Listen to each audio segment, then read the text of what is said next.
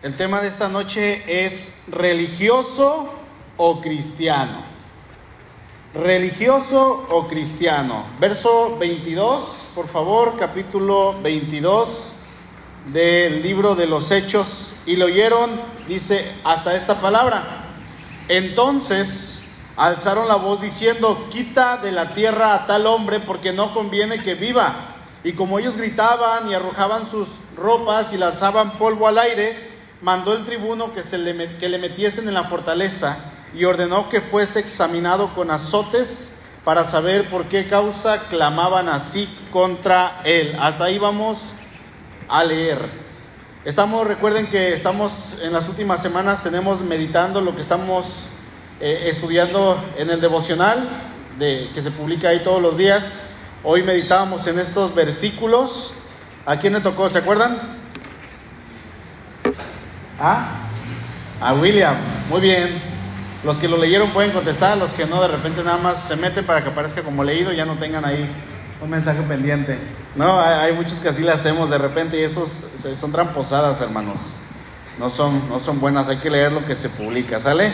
Bueno, la semana pasada nos quedamos hasta el momento en que Pablo sube a Jerusalén y resulta que un profeta, ¿cómo se llamaba el profeta? ¿Se acuerdan? El que le advierte. Ágabo le, dice, cuando tú subas hacia Jerusalén, hacia la ciudad, vas a ser atado de manos y de pies, dándole a entender que él iba a ser apresado, que él iba a ser capturado por las autoridades no romanas, sino principalmente por los judíos. Y él aún así decide ir a Jerusalén. Eh, él sabía que tenía que obedecer la instrucción del Señor. Y él tenía como, como objetivo, hermanos, fíjense, lo que muy pocos cristianos hoy en día tienen y eso era predicar el Evangelio. ¿Sí? Predicar en donde quiera que fuera. Cuando nosotros leemos ahí en el Antiguo Testamento o en el Nuevo Testamento, pero específicamente más en el Nuevo Testamento, vamos a ver que los cristianos, aquellos que amaban a Dios en estos tiempos que, que estamos leyendo bíblicos, eran realmente radicales. El Evangelio era lo más importante en sus vidas y era lo que a ellos los regía, era lo que a ellos los gobernaba y, eh, obviamente para esto era su manera de vivir, una manera cristiana en la cual ellos estaban dispuestos incluso a entregar su propia vida. Dice el verso 22, ahorita hablando de, Pablo que está pasando por esta situación a tal grado de que su vida está peligrando, dice el 22, 22. Y lo oyeron hasta esta palabra, entonces alzaron la voz diciendo, quita de la tierra a tal hombre porque no conviene que viva. Y cuando leemos estas palabras, Realmente es algo tremendo que por causa del Evangelio se quiera quitar la vida a una persona. Eh, y muchas personas resulta que siendo cristianos, sabiendo que tenemos que predicar el Evangelio, no lo hacemos porque sabemos que eso nos va a traer cierto conflicto con algunas personas, nos va a traer enemistades en el trabajo, nos va a traer distanciamiento de la familia, distanciamiento de los amigos. Y es que lo, que estamos haciendo es apreciar más nuestra vida que la voluntad de Dios. Cuando nosotros cambiemos eso y querramos realmente agradar a Dios en todo tiempo, ahora sí que los papeles se van a invertir. Nuestra vida no nos va a interesar, así como decía el apóstol Pablo, yo estoy dispuesto no solamente a ir y a, a que me pase algo, sino aún a entregar mi vida por causa de Cristo. Eso va a cambiar completamente. Eh, estas personas estaban hablando y, bueno, no estaban hablando, estaban gritando y estaban específicamente gritando que Pablo tenía que morir. ¿Qué es lo que querían hacer? Lo querían linchar, lo querían asesinar entre todos ellos. Hoy en día cuando hablamos o escuchamos de un linchamiento es porque una persona o la cacharon robando o la cacharon eh, queriendo abusar de algún menor, la cacharon queriendo abusar de una mujer, lo agarran todos los vecinos y, obviamente sabiendo que es un crimen fuerte, la gente ya en su desesperación dice es que la autoridad no va a hacer nada y ellos actúan por su propia cuenta linchando a una persona, la queman, lo golpean, lo, lo, lo, humillan eh, frente a la vía pública y al final le quitan la vida. ¿Y quién fue? Pues fuimos todos, ¿no? No, no se pueden llevar preso a todos porque no se sabe realmente quién es el que fue, eso es lo que hacen los vecinos en alguna comunidad. Y, la frase que por lo regular se usa es, esa persona era un desgraciado, era una lacra, era un ratero, una rata, no merecía vivir. ¿Han escuchado eso? No merecía que se le diera otra oportunidad porque ya se le había cachado, ya se le había advertido. Entonces lo que hacen es linchar a estas personas. Bueno, en este caso la gente quería linchar a Pablo, quería matarlo. Estaban diciendo, no conviene que él viva, pero no por ser un criminal o por ser alguien que cacharon robando o por ser alguien que cacharon intentando abusar de una mujer. No, no fue nada de esto, sino que era por el hecho de que él estaba predicando la palabra de Dios. Veíamos el domingo que ya estamos en los tiempos en los cuales ya no falta mucho, hermanos, para que llegue el momento en el cual a nosotros, por decir la verdad, se nos trate como criminales. Por decir lo que es correcto, se nos ofenda y se nos insulte y se nos quiera quitar la vida. Y eso ha pasado a lo largo de toda la historia con la iglesia cristiana principalmente. ¿Por qué? Porque la iglesia tiene, no es porque sea la iglesia perfecta, sino porque la iglesia cristiana por lo regular es la que se basa en las escrituras y al basarse en las escrituras, ¿qué es lo que pasa? Existe la confrontación porque las escrituras nos hablan de pecado. Y cuando nosotros le hablamos a alguien de pecado, estas personas se ofenden porque la Biblia, como decía por ahí una persona, en sí la palabra de Dios es ofensiva porque ofende al ser humano, porque no nos gusta que nos confronten con nuestro pecado. Y la Biblia cuando nosotros la abrimos, lo que va a hacer la escritura es confrontarnos con nuestro pecado. ¿Sí? De la manera en que estemos pecando, la palabra de Dios dice que no hay cosa desnuda que quede, cosa que, que no quede desnuda delante de ella. Así es que la Biblia hace eso. Entonces, lo que querían hacer era linchar a Pablo por estar predicando la palabra de Dios. Y aquí hago una pregunta para recordar un poquito de lo del jueves pasado. ¿En dónde se encontraba Pablo en este momento? Ya lo dije hace rato. ¿En dónde? En Éfeso, Tache. ¿Dónde? En Jerusalén. ¿Quién dijo? No sé quién dijo Jerusalén. Isaí, tienes un premio. Al final le dan un dulcecito, por favor.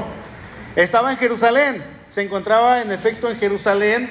Era, ¿cuál, ¿se acuerdan cuántas veces había subido desde su conversión? ¿O no? Y eso que lo apuntaron, hermanos. No, tache, ya le quitan el dulce, por favor. Cinco, gracias hermana. ¿Cuántas veces era con esta que él subía a Jerusalén? Ahora, ¿a qué había, a qué había subido a esta ciudad? Esa es la otra pregunta.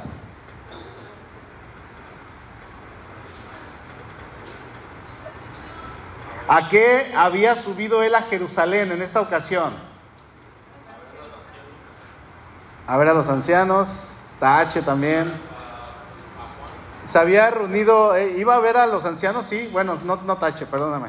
No, no, no iba, iba a ver a los ancianos, pero iba, se reunió con Santiago, pero principalmente eh, y muy probable él estaba llevando una ofrenda que había juntado de todas las iglesias de Asia, las iba a llevar a Jerusalén para ayudar a la iglesia que estaba pasando por problemas eh, económicos muy fuertes, una pobreza muy, muy fuerte que se vino en ese tiempo, y él había juntado esta colecta, la había llevado a Jerusalén, se sube, sube a la iglesia para juntarse con los líderes, estaba solamente Santiago, que se acuerdan que era el hermano del Señor, no era uno de los apóstoles, pero estaba Santiago, probablemente subió buscando también a Pedro y a Juan, pero no nos menciona nada de ellos. Entonces, él sube a esta ciudad porque traía esta ofrenda y, dice que la gente iban a salir, algunos, eh, que salieron algunos a recibirle de manera gozosa y le dijeron, wow, Pablo, ¿cuántos millares han creído por causa tuya y estás haciendo el trabajo que Dios te ha encomendado? Gloria a Dios por eso, pero hubo otros que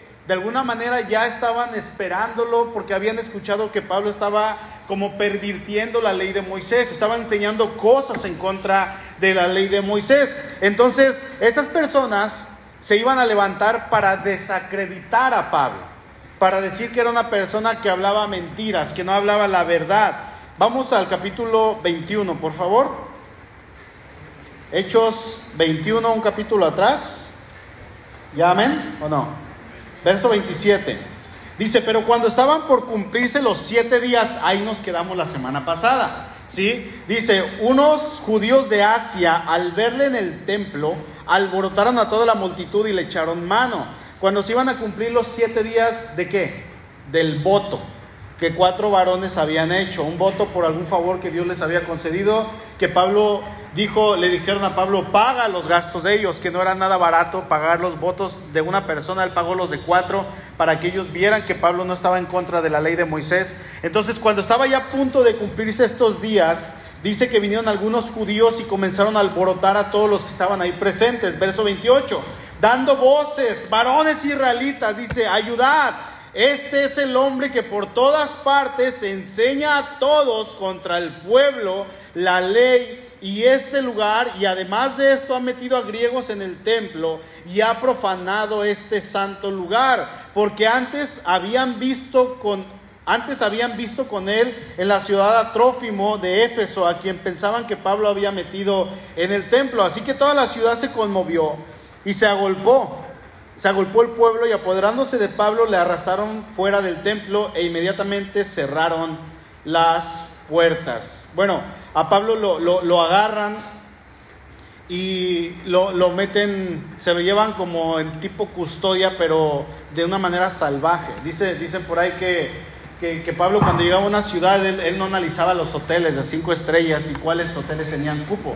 Él se dedicaba a analizar cómo estaban las cárceles. Eh, a, ver qué, tal está esta cárcel, porque eran lugares donde él frecuentemente lo iban a llevar preso por causa del Evangelio. Si nosotros nos ponemos a analizar esta historia, vamos a ver que es algo trágica porque estas personas estaban queriendo matar a alguien, querían asesinarlo por el hecho de que ellos estaban pensando de que él estaba enseñando algo en contra de la ley de Moisés, que, no era para nada así. Y aun, aunque así fuera, podríamos decir, aunque así fuera, ellos, hermanos, no podían hacer nada. Ellos no tenían la autoridad para dar muerte a una persona porque los únicos que tenían la autoridad en ese momento eran los romanos. Eran las personas que estaban eh, a cargo o que estaban representando al gobierno de Romano. Recordemos que en este tiempo, así como en el tiempo del Señor, Roma tenía sitiada Jerusalén, Roma tenía el control de todo Jerusalén y ellos quitaban a los, a los sacerdotes, los ponían, ellos hacían todo a su antojo. Entonces los que realmente gobernaban, aunque deberían de haber sido los sumos sacerdotes, no eran ellos. ¿Quiénes eran? los romanos, eran las autoridades. Es por eso que cuando capturan al Señor y que el Señor dice lo que vimos el domingo pasado, yo soy el Cristo. Y desde ahora verán al Hijo viniendo las nubes del cielo con poder y gran gloria. Esto era considerado como una blasfemia si es que él no era el Mesías, pero sí lo era. Entonces el sumo sacerdote rasga sus vestiduras y en ese momento dice, blasfemia. Y con la autoridad que este hombre tenía, él pudo haber dicho, ejecútenlo rápido y a Jesús lo hubieran ejecutado en ese mismo momento. Pero no tenían esta autoridad porque estaban ellos bajo el yugo de Roma. Entonces, para juzgar a alguien, ellos tenían que ir con las autoridades y pedirles el visto bueno para que ellos ejecutaran a esta persona. Entonces, cuando ellos se decían, ah, es otra cosa relacionada con su ley y con su Dios, pues mira, llévaselo, ahora mándalo con Herodes. Ni siquiera es de mi jurisdicción, no, no manda, no tiene caso estar hablando de estos temas, siempre es lo mismo, era algo que ya los tenía como aquí hasta, hasta el tope, ¿no? ya estaban hartos de esto, entonces no podían hacer algo, porque si ellos daban muerte a una persona, era como sublevarse en contra del gobierno romano, porque ellos estaban actuando por su propia cuenta. Es por eso que cuando se dan cuenta las autoridades de lo que estaba pasando, dice ahí el verso 31, estamos en el capítulo 21, Procurando ellos matarle, se le avisó al tribuno de la compañía que toda la ciudad de Jerusalén estaba alborotada. Este, tomando luego soldados y centuriones, corrió a ellos. Y cuando ellos vinieron al tribuno y a los soldados, dejaron de golpear a Pablo. Ellos eran los que ponían el control dentro de la ciudad y eran los únicos que tenían la autoridad para poder eh, parar que alguien en el pueblo cometiera homicidio. Se tenía que llevar a un juicio primero. Ahora, las personas dejan de golpear a Pablo y ahora se lo llevan, a él se le da permiso para que hable y exponga cuál es su causa. Ahora sí entramos al capítulo 22, por favor, versículo 1. Dice, varones hermanos y padres, ¿quién está hablando? Pablo. Está ahora presentando su defensa, ¿sí? Era algo que por ley tenían que permitirles. Dice, varones, hermanos y padres, escuchen ahora mi defensa delante de ustedes. Y al oír que les hablaba en lengua hebrea, guardaron más silencio. Y él les dijo, y Pablo comienza a hablar y comienza a dar parte de su testimonio, pero no les habla en lengua griega, sino que les comienza a hablar en lengua hebrea. Y cuando ellos se dan cuenta y escuchan que Pablo está hablando el idioma materno de ellos, dice que ellos se callaron al instante, porque estaban algunos ya callados, atentos a lo que Pablo estaba diciendo, pero había otros que estaban cuchicheando y otros que todavía probablemente estaban, mátenlo, ya, que no se juzgue, que lo maten. Y de repente Pablo comienza a hablar en hebreo y se quedan callados. En ese momento dejan de hablar. Es como si alguien que nosotros pensamos que no es de nuestro país, si alguien lo quiere linchar porque está enseñando algunas tradiciones de sus dioses, un chino, un japonés, les vemos los rasgos, ¿no? Inmediatamente, ah, este es chino, este es un asiático. Y, resulta que cuando los escuchamos hablar, hablan el español perfectamente. ¿Sí les ha pasado? Específicamente los hermanos de allá del seminario de Juárez, que son coreanos, hablan el español perfectamente como, como nosotros. No, no, no se escucha que sean coreanos porque ellos ya crecieron en estos lugares. La mayoría de ellos de Corea viajó a Argentina, de Argentina fueron a Estados Unidos, de Estados Unidos regresaron a México, entonces llevan toda su vida en estos, en estos rumbos y saben hablar perfectamente el español. Miraba hace unos días un video de una persona que dice, les voy a enseñar para que no se confundan cuál es la diferencia entre un coreano, un japonés y un chino. Y hay una persona que está por allá y, le dice, hey, ¿tú qué eres? Y se acerca, ¿no? Y luego ya se otra toma y le pone la cámara enfrente y el otro está así como, como los ojos rasgados y pues uno dice, ah, nos va a enseñar a ver qué es, ¿no? Y, y ya los ojos están medio rasgaditos como a la mitad. Entonces le agarra el ojo y le dice, miren, así es coreano, así es chino, es, es japonés y hacia abajo es chino. Y le dice, ¿tú qué eres? Y le dice el otro, oye, pues yo soy de Guanajuato, le dice. no, estaba, estaba pensando que era de otra ciudad, de otro país, y le dice, oye, cálmate, le dice, yo soy de Guanajuato, pero así con el acento como medio, medio de, de allá del distrito de la Ciudad de México, ¿no? Entonces, esas personas Probablemente pensaron que Pablo era de otra nación, no pensaron que era judío, no pensaron que era griego, porque de pensar que hubiera sido griego ellos no se hubieran podido meter con Pablo. No podían porque él, al meterse con una persona griega, se estaban echando la soga al cuello ellos solos. Entonces ellos pensaron que Pablo era de otra parte, pero dice que Pablo les comienza a hablar en qué idioma? En el hebreo. Recordemos que Pablo era una persona políglota. Dicen que hablaba siete idiomas, eh, no sé cuántos idiomas, pero de, ley el apóstol Pablo hablaba el, hebreo, el griego, el, arameo, hablaba también eh, muy probablemente italiano, dicen otros que español también.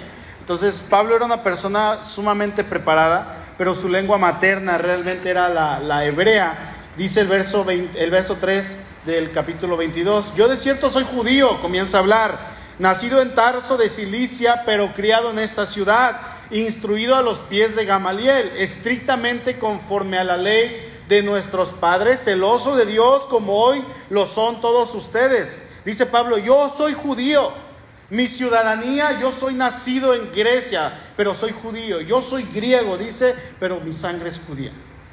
Mis padres son judíos. La gente conocía a Gamaliel. Él menciona a Gamaliel. Gamaliel era uno de los rabinos más conocidos, más famosos, que mejor enseñanza tenían acerca de la ley de Moisés. Asimismo, Gamaliel había sido instruido por otro hombre que, eran considerados como super rabinos, el super rabino Iliel, que también a su vez era un hombre de letras grande, era, era un hombre que era un catedrático. Entonces, al decir Gamaliel, la gente pensaba inmediatamente en Iliel.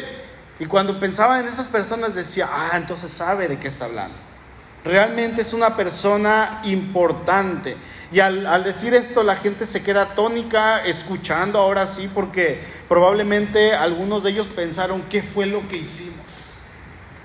¿Qué fue lo que hicimos? Nos hemos metido en un problema porque este hombre es judío, aparte es importante, es instruido a los pies de Gamaliel y es griego. Había ahí un problema y Pablo se pone de frente a toda la multitud. Yo, yo me imagino un Pablo todo golpeado, con sangre, eh, en el cuerpo, a lo mejor sangre en su ropa ya un tanto seca, pero golpeado, yo no sé si hinchado de los ojos, con, con, con la, boca también, la boca reventada, yo no sé si podía hablar bien, pero Cuando una persona es golpeada, por lo regular su, su habla no se escucha bien. Incluso imagínense que, que, toda una multitud te agarra patadas y te agarra golpes. Yo no sé si tenía algunas costillas lastimadas, y si, si podía pararse o tenía que sentarse debido al dolor. Pero se para frente a esta gente y comienza a dar su testimonio. Dice el verso 4, perseguía yo este camino hasta la muerte prendiendo y entregando en cárceles a hombres y mujeres, como el sumo sacerdote también me es testigo, y todos los ancianos, de quienes también recibí cartas para los hermanos, fui a Damasco para traer presos a Jerusalén también a, los que estuviesen allí para que fueran castigados. Pablo pedía cartas, ¿se acuerdan allí en, Roma, en, Hechos 9? Él pedía cartas para extraditar a, judíos que habían ido a otros países como si fueran criminales. las cartas eran permisos que, por así decirlo la autoridad del gobierno daba para que se trajeran otras personas que estaban en otros países que ya no se podían tocar. Es como cuando pasó esta situación del Chapo. Recuerden que Estados Unidos pedía al Chapo todo el tiempo. Y en la primera ocasión que lo capturan, dicen, no les vamos a dar al Chapo. Y el Chapo con toda su corrupción permitió que no se le extraditara. Aunque el Chapo era es mexicano, eh, el gobierno, como había cometido crímenes en Estados Unidos, el gobierno de Estados Unidos lo quería para que pagara por sus crímenes. Entonces, ¿cómo se le llama eso? La extraditación. Lo querían y el Chapo no se dejó y se escapó. Creo que se escapó dos veces. En la segunda vez pasa lo mismo, pedían cartas y querían que lo extraditaran, pero él no se dejó.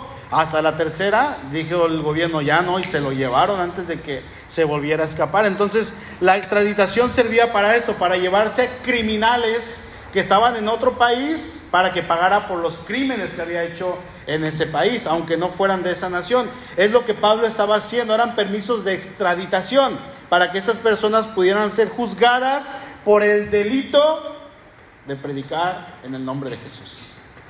Qué, qué terrible, ¿no?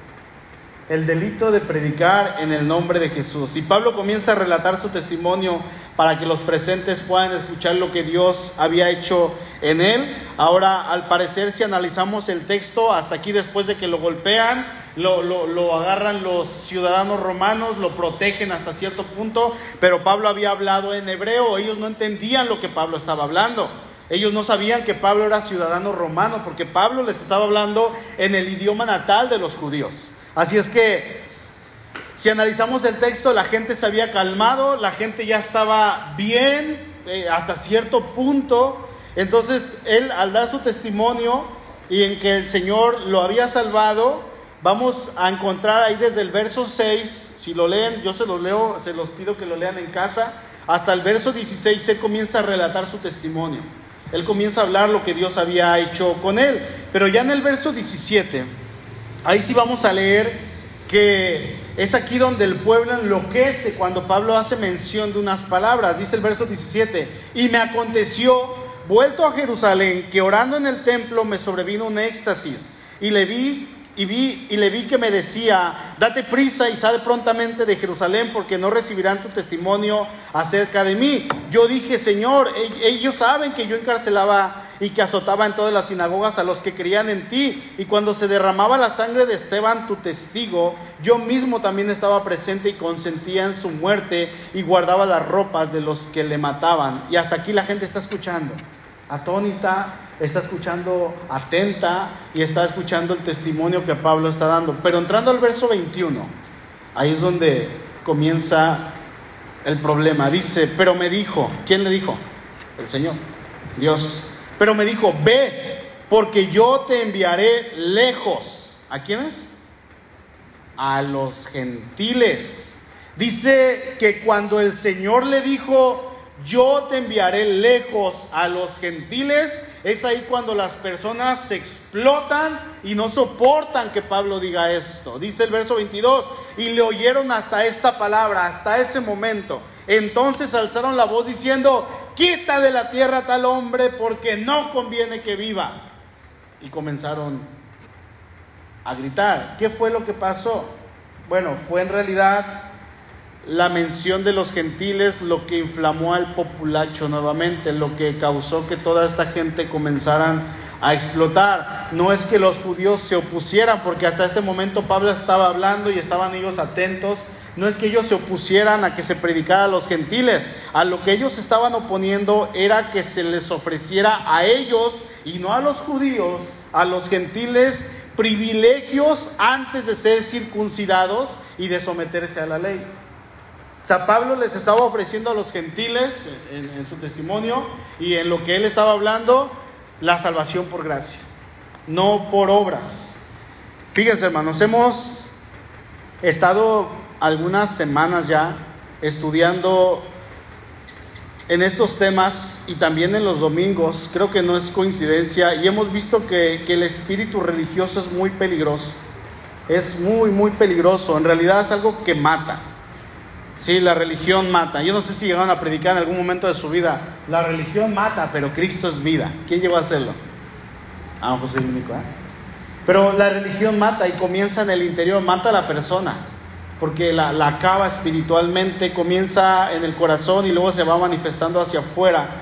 Yo creo que Dios nos está llamando a razonar cuál ha sido el actuar de nuestro corazón, cómo nosotros hemos actuado, cómo nosotros nos hemos comportado, nuestras acciones, eh, nuestra manera de, de comportarnos, no aquí en el templo, sino donde yo puedo convivir con otras personas que, que, a lo mejor no conocen de Cristo o que están empezando a conocer.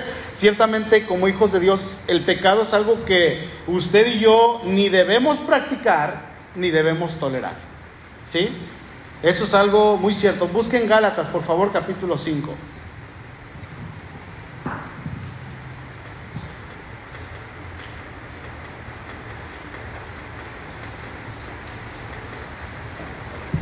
El verso 13. No debemos ni practicar ni tolerar, más bien es algo que debemos confrontar. Si, sabemos que estamos en pecado, debemos de, llevarlo a los pies del Señor. Y, y, y, el pecado, hermanos, es algo que tenemos que aborrecer, porque sabemos que Dios no se complace en él. ¿sí? Eso es muy diferente. Eh, aquí la, la, cosa es que muchas veces caemos en el hecho de creer que todo lo que hacemos está bien, que todo lo que yo hago es correcto y lo que otras personas hacen, como no lo hacen a la manera en que yo creo, eso está mal. Entonces son pecadores y, y esto nos lleva a condenarles. Es lo que estaba pasando con estas personas.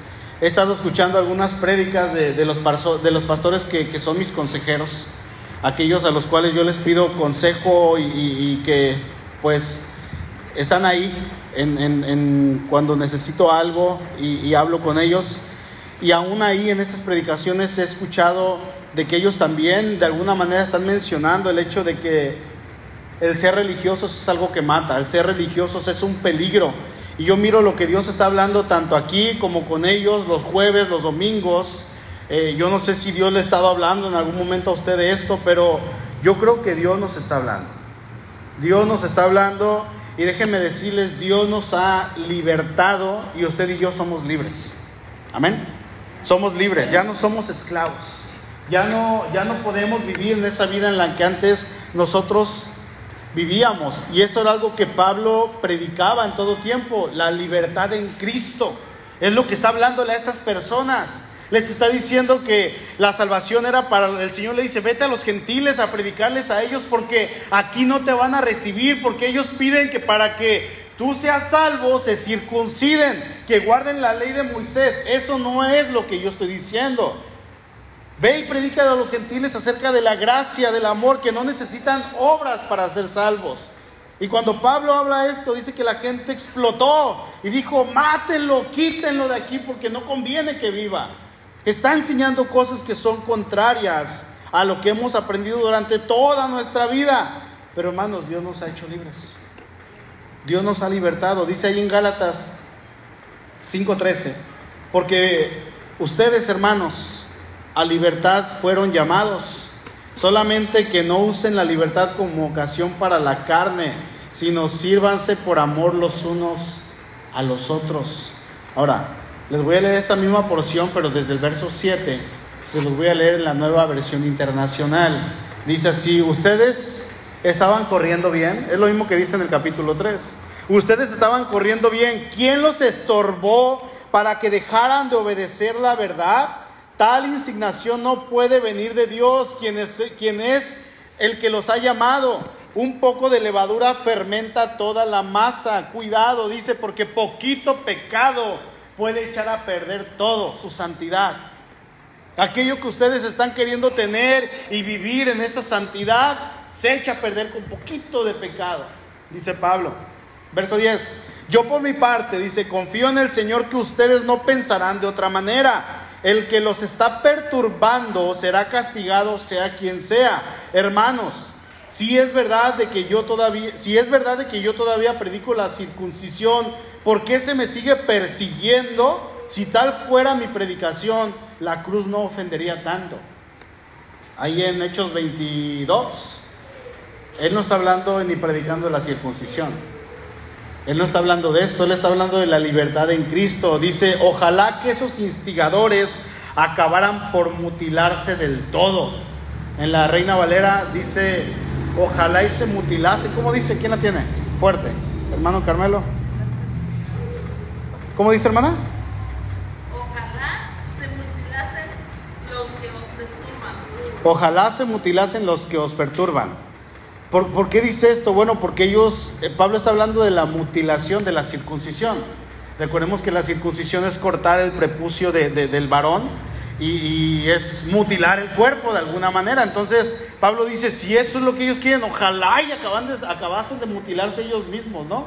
Eh, es lo que Pablo les está diciendo. Entonces, les hablo así, dice el 13, les hablo así, hermanos, porque ustedes han sido llamados a ser libres. Pero no se valgan de esa libertad para dar rienda suelta a sus pasiones, más bien sírvanse unos a otros con amor.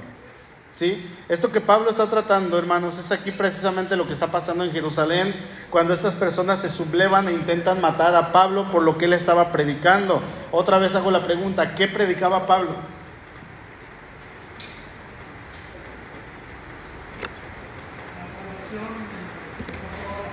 La salvación o por obras, eso es Traducción en otras palabras, gracias, libertad en Cristo. Ya no son esclavos de la ley, dice Pablo. Ese era su mensaje, ya no necesitamos hacer nada. Hermanos, tenemos libertad en Cristo, Pablo está diciendo. Miren, si Pablo hubiera predicado a los gentiles hacia allá afuera, que se convirtieran al judaísmo, no, había, no habría habido problemas con los judíos fue porque Pablo les ofreció las bendiciones de esa era mesiánica, de la era que Cristo había traído, por lo que ellos estaban enfurecidos. Pablo estaba predicando la gracia de Dios y no las obras de la ley, y eso era lo que les enojaba en sus corazones. Porque ellos tenían un corazón religioso, mostraron disconformidad de la manera más primitiva. Dice que estaban chillando y se estaban sacudiendo. Dice que unos aventaban su ropa. ¡Eh! para que cayera. Y, la prenda de ropa en aquellos tiempos realmente era un lujo. No cualquier persona, las personas tenían ropa por, porque tenían que vestirse, pero no tenían ropa. Y si alguien tenía dos, tres prendas, era mucho. Entonces la gente se quitaba la, ropa y la aventaba, dice que estaban aventando la ropa, otros estaban rasgando, otros estaban sacudiendo, otros estaban armando una polvadera, aventaban el polvo en señal de sacrilegio, de, de terror, ¡ah, qué terrible! Pura religiosidad, era lo típico que se hacía en Oriente. Y el comandante está viendo ahí todo lo que pasa, ¿no? Él no sabía porque estaban hablando en lengua hebrea. Acuérdense, vamos en el, en el versículo, ¿cuál? En el verso 22, o sea, Pablo ya llevaba un rato hablando, llevaba unos 5 o 10 minutos, yo no sé cuánto tiempo llevaba hablando, pero Pablo estaba hablando y él estaba viendo todo lo que pasaba. Muy probablemente no sabía hablar arameo porque era griego este hombre, había comprado su nacionalidad, no sé de qué nación era, pero él ya era un hombre griego y este hombre, al ver todo esto, no sabía lo que Pablo estaba diciendo, pero una cosa sí sabía, él tenía que guardar el orden, porque era su trabajo. Y, él estaba viendo que el orden público se estaba alterando, entonces él tenía que castigar por ley al que estaba haciendo todo esto. Él no podía dejar esto así, así es que manda a que Pablo lo agarren y que le den una paliza para tomarle la declaración. Ahora, esto no era un castigo, sino era la manera más rápida y eficaz de poder tener una confesión. A ver, ¿por qué estás haciendo este alboroto? Y los torturaban. Aunque con este método, decían por ahí los, los estudiosos, que no es fácil distinguir al culpable, porque agarran al primero que está ahí, al que la gente le está echando la culpa, y muy probablemente en ocasiones agarraban al inocente. ¿Cómo los castigaban? O cómo les preguntaban, ¿no? Ese alboroto. A ver, ¿qué es lo que está pasando aquí? ¿Por qué estás haciendo alboroto? Bueno, en estos casos solían usar un látigo de cuero grande y, en este látigo tenía al final incrustaciones de, pedazos de hueso o pedazos de plomo. Algo así como los, los instrumentos que vimos en la tortura de la, de la pasión de Cristo cuando lo agarran a golpes. Entonces eran instrumentos realmente para torturar a una persona.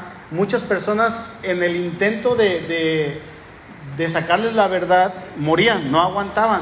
Y Pablo iba directito para ese lugar. Así es que eh, resulta que podríamos usar la palabra aquí tortura. Se llevaron a Pablo para torturarlo y preguntarle por qué estaba haciendo esto. Dice el verso 23, y como ellos gritaban y arrojaban sus ropas y lanzaban polvo al aire, mandó el tribuno que le metiesen en la fortaleza y ordenó que fuese examinado con azotes. O sea, ya saben, hagan su chamba, sáquenle la verdad para saber que, por, qué causa clamaban así contra él. ¿Qué, qué pasa, hermanos? Ya, ya con eso estoy terminando.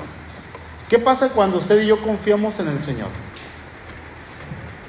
Cuando intentamos hacer la, señor, la voluntad del Señor y vienen cosas a nuestra vida por hacer lo correcto. ¿Saben algo? Dios está en control y siempre lo estará. Dice el 25, pero cuando le ataron con correas ya lo tenían amarrado, listo para darle sus azotes al apóstol Pablo. Cuando, lo cuando le ataron con correas, Pablo dijo al centurión que estaba presente, ¿te es lícito azotar a un ciudadano romano sin saber, sin haber sido condenado? Cuando el centurión oyó esto, fue y dio aviso al tribuno diciendo, ¿qué vas a hacer? Porque este hombre es ciudadano romano. Vino el tribuno, o sea, el comandante, la máxima autoridad, y le dijo, dime, ¿eres tú ciudadano romano? Y él dijo, sí. Respondiendo el tribuno, respondió el tribuno, yo con una gran suma adquirí esta ciudadanía. Entonces Pablo le dijo, pero yo lo soy de nacimiento. Tómala. Hasta me emociono de leer esto. Les prometo que mi corazoncito se, apresuró. Hermano, Dios, usaría esto para que Pablo fuese librado. Para que Pablo no tuviera que padecer de esta manera a causa de estas personas que querían torturarlo. Y que muy probablemente Pablo iba a morir en esta tortura. Dios ya sabía de qué manera iba a trabajar con Pablo desde un principio. Dice el 29, así que luego se apartaron de él los que le iban a dar tormento y aún el tribuno, al saber que era ciudadano romano, también tuvo temor por haberle atado. O sea, ya no por golpearle, tan solamente por atarle. Señor, discúlpenos, fue un mal inconveniente, en ese momento no éramos nosotros, ya saben, ¿no? Pero eh, no volverá a pasar. Queremos, esperemos que no presente cargos en contra de nosotros. Eh, todo fue porque estaba, y no sé qué tanto habrá pasado allí, pero se estaban metiendo con alguien que si le hacían daño, el gobierno romano iba a actuar y no iba a quedar impune. Pablo era un ciudadano romano con privilegios y este hombre, el comandante romano, había adquirido la ciudadanía romana comprándola. Tenía los derechos de un ciudadano, sí, podía votar, sí, todo lo que hace un ciudadano mexicano. Tenía sus derechos y obligaciones, pero dice Pablo, yo lo soy de nacimiento. Y era un crimen atar a un romano, a un ciudadano. Era un crimen azotarle. Y era el hecho de quitarle la vida, si Pablo lo hubieran torturado, y dice, decía por ahí un comentarista que si le hubieran quitado la vida era como matar o asesinar a su propio padre. Era algo terrible. Si el comandante hubiera azotado a Pablo, lo mínimo que le hubieran hecho al instante era despedirlo, pero lo que venía a su vida era la ejecución. No, no esperaba menos. ¿Qué es lo que le queda hacer? Soltar a Pablo, decidir llevar una confrontación con el Sanedrín, con las personas que lo estaban ahí en primer lugar queriendo asesinar. Y Pablo fue librado de esta manera de la autoridad romana, porque era romano. Mira hermano, hubo casos en los que Pablo hizo valer sus derechos, pero nunca con un fin egoísta. Pablo habló hasta el último momento y dijo, yo soy romano, no, no para presumir, no, sino porque él sabía que no había terminado su tarea. Cuando consideró que había llegado el fin de su carrera, él acepta morir con alegría por Cristo. Incluso le escribe a Timoteo y le dice, porque yo ya estoy para ser sacrificado. Yo ya, ya se acabó mi vida. Y le dice a Timoteo, estoy sufriendo, ven y haz lo posible, soy ciudadano romano y el mismo emperador me va a matar. No le dijo eso. Le dijo, tú predica la palabra, continúa con el trabajo que hemos estado haciendo, tú siga adelante. Cuando sabía que era su tiempo, él aceptó la muerte. Aquí Pablo entiende y dice, todavía no he terminado mi tarea. Y él de una manera inteligente, astuta y legal, le dice a este hombre, ¿sabes que Yo soy romano. Concluyo, hermanos. Vemos dos cosas aquí, en, este, en estos versículos. Vemos unas personas religiosas que debido a su pensamiento religioso y que estaban atados a la ley de Moisés, que no querían soltar esto, ellos querían llevar a otras personas a pecar contra Dios haciendo obras cuando Cristo ya había hecho lo suficiente cuando Cristo ya había hecho toda la obra suficiente. Tengamos cuidado de no vivir vidas como estas personas que nos lleven a pecar contra Dios. Recordemos que Dios a libertad nos ha llamado. ¿Y usted y yo somos qué en Cristo?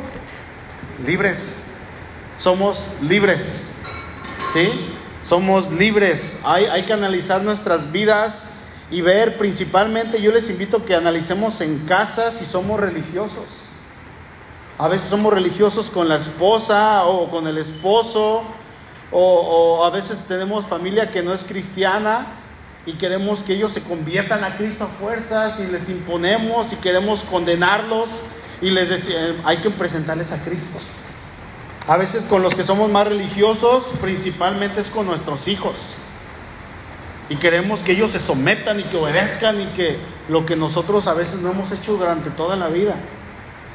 Y eso es un peligro realmente porque podemos causar que ellos se confundan pensando que es la manera de un cristiano, que así se vive un, cristianamente y cuando ellos crecen lo primero que hacen es alejarse de Dios, no quieren saber nada de Dios y les decimos si no, tengamos cuidado. Saben que mi oración por mi hija es que hay una frase terrible que usa la iglesia cristiana y dicen hijos de pastores, ¿lo han escuchado?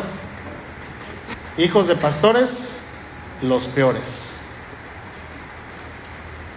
Esa es mi oración, Señor, no permitas. No permitas que yo, por mi religiosidad, haga tropezar a mi niña. Porque queremos componer a todo el mundo y descuidamos la casa, descuido a la esposa, ella descuida a su esposo. Y cuando crecen, conocemos a, muchos hijos de pastores que están lejos de Dios, porque crecieron en un lugar legalista, en un hogar en el cual se les obligaba. Y estamos orando y queremos ser cuidadosos y queremos no darle libertad, pero tampoco darle, darle libertad, perdón, pero tampoco pasar a libertinaje y estamos ahí entre eso y es, es un reto, hermanos. Y eso es un trabajo que todos tenemos que hacer. Tenemos que cuidarnos de ser religiosos en casa principalmente. ¿Saben qué? Nadie estamos exentos. Nadie. Ahora, por el otro lado, vamos a ver que cuando en lugar de ser religiosos hacemos lo correcto y vivimos vidas cristianas, van a venir pruebas. Van a venir momentos en los cuales van a ser difíciles, pero confiemos en Dios. Confiemos en que Dios si ve que estamos actuando con un corazón puro y sincero. Dice Pablo, a ver, si van a sufrir, sufran por hacer lo correcto. No sea que estén sufriendo de manera vana y que ustedes no estén haciendo lo correcto y sean tratados como cristianos cuando no están viviendo de esa manera. No, cuando estamos viviendo de una manera correcta, tratando de hacer lo que Dios dice, tratando de agarrarle, van a venir pruebas, van a venir tribulaciones. Así como le vinieron a Pablo. Ya había sido librado y se lo llevan al tribuno por hacer lo correcto. ¿Qué hizo el Señor? Lo libró. Lo libró con algo que Dios había preparado desde su nacimiento. Dios se encargó de que Pablo naciera siendo ciudadano romano. Porque eso lo iba a usar muchos años después, unos 50 años después. Entonces Dios sabe cómo trabaja, Dios es el que nos da la salida, así es que actuemos confiando en el Señor, sabiendo que así como lo hizo con Pablo, no está obligado a hacerlo con nosotros, ni lo hizo con él, pero puede llegar a hacerlo. Amén. Y si no, dijeran los amigos de Daniel, y si no, sepan que seguiremos sirviendo a nuestro Dios. Amén. Vamos a orar, por favor.